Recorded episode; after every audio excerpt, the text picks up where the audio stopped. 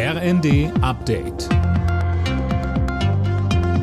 Stündlich neu. Auf den Punkt informiert. Ich bin Linda Bachmann. Guten Morgen.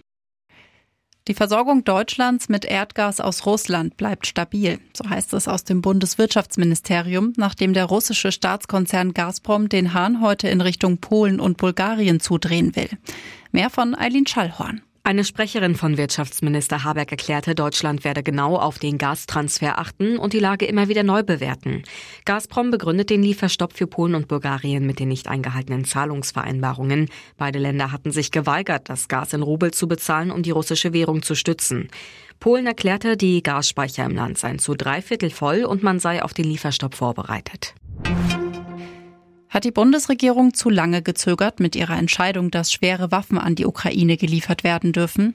Nein, so Verteidigungsministerin Lambrecht im ZDF. Die Entscheidung sei sorgfältig geprüft worden. Mit Zögerlichkeit habe das nichts zu tun. Wir haben das im Bundessicherheitsrat beraten und so entschieden. Und deswegen ist es für niemanden überraschend. Aber es ist eine richtige Entscheidung, denn es ist das, was die Ukraine jetzt braucht, dass wir zur Flugabwehr, dass sie zur Flugabwehr die entsprechenden Möglichkeiten hat. Deswegen ist das eine gute, eine richtige Entscheidung. Das Bundeskabinett befasst sich heute mit dem geplanten Ergänzungshaushalt von Finanzminister Lindner.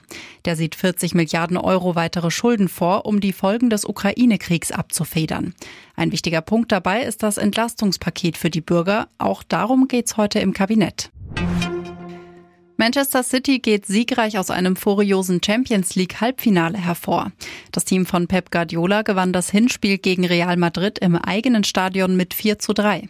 Im zweiten Halbfinale Hinspiel trifft Liverpool heute Abend auf Villarreal. Alle Nachrichten auf rnd.de